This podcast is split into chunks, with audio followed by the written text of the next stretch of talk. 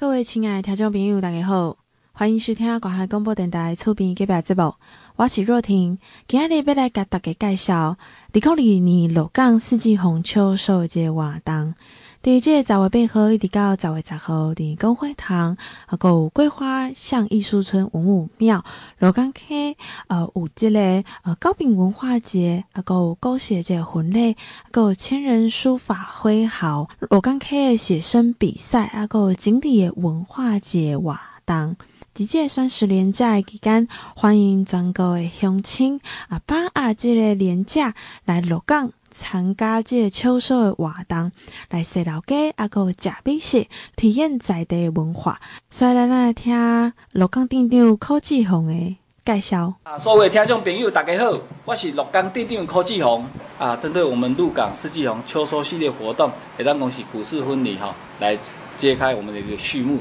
也当讲十月八号，按咱这个安尼鹿港武庙啊，以这介绍个方式哦，啊来采接到我们工会堂。那在公会堂当天哈，啊，遐嘛有一场啊，我们的高饼文化节，可以说啊，咱这个安尼，全结合咱鹿港啊，在高饼业者啊，当讲咱一寡知名的品牌的业者，会共同在那边哈来参与这场哈高屏文化节，因为高饼吼会当代表吼咱鹿港啊，会当讲百年的文化，因为早期吼来鹿港做生意，会当讲吼唔只到唔食暗的这中间，啊，咱这吼。来做生意，啊，这个主人家弄个比赛就高饼，或是吼啊，也是一个最高的一个礼遇，来宴请的吼，咱来做生意的好朋友，啊，所以吼，咱这高饼业者，会当讲早期吼，这个风华会当讲非常盛行，所以吼，延续到今天，那我们借着吼一个吼啊高屏文化节来呈现，嘛是咱鹿港早年的啊这个文化呢，啊，针对吼啊，咱这个高屏业吼，会当讲到即满百年的这个文化，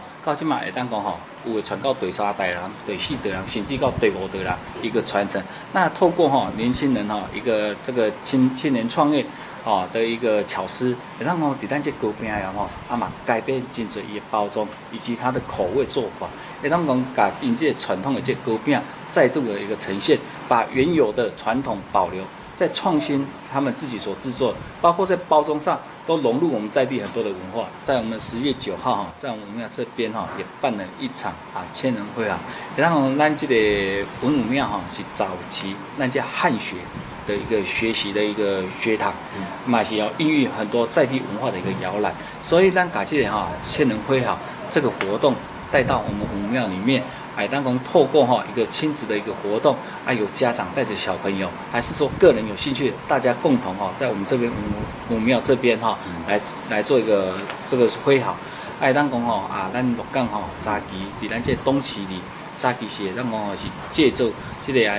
米粉的一个村庄。爱，当讲因为随着哈时空背景，所以有真侪无错，但是在地今嘛哈阿个吼啊好几家。的厂商在制作这些米粉，那尤其因在这些米粉哦，会当讲哦，是咱转向一寡吼有品牌米粉，拢来伫咱鹿港家咧做代工啊，所以吼也在厂商买当讲吼，他们不止说只有做做自己哦代理品牌的加工而已，应该嘛有自己的品牌的一个呈现。所以你世界你若有食到米粉，真济你甲看，会当讲是伫咱鹿港哎所制作出去安尼。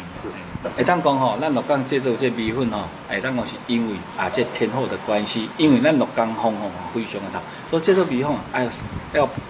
这个曝晒，啊嘛得要需要刮风，啊所以借着吼这个天然的因素，啊所以来制作米粉，不管是水粉，还是这哎细粉，哦，拢是拢伫咱鹿港在在地吼在厂商拢有咧制作安尼，甚至还有制作个人包装的一个米粉。哎，当讲吼，咱早期咱鹿港吼是一个拥挤的这个啊重点，啊，买当早期哦，在六五六年代，咱鹿港的拥挤也非常的丰盛。那慢慢吼，因为哦，随着时空背景，啊，大家吼针对吼一款这欣赏的鱼啊，啊，感觉有所改观。所以咱鹿港早期嘛真济啊，这是这锦里，所以啊，当讲结合吼，咱台湾锦里协会哦来做一个锦鲤文化节，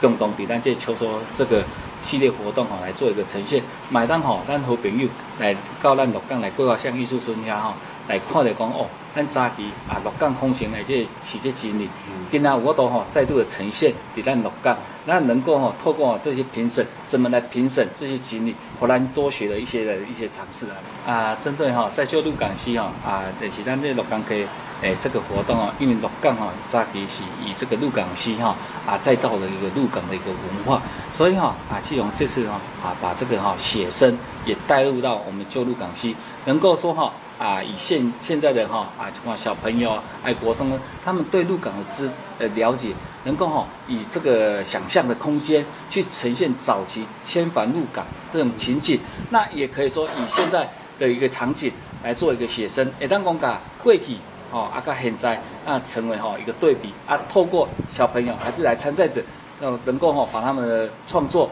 啊画在他们的图上，啊，也当中受到一个评比，啊，买当中唤起啊，咱鹿港炸鸡的风。也欢迎全国所有好朋友能够哈十月八号到十月十号能够来到我们鹿港来做一个参访啊，欢迎大家共同来参与秋收的一个系列活动。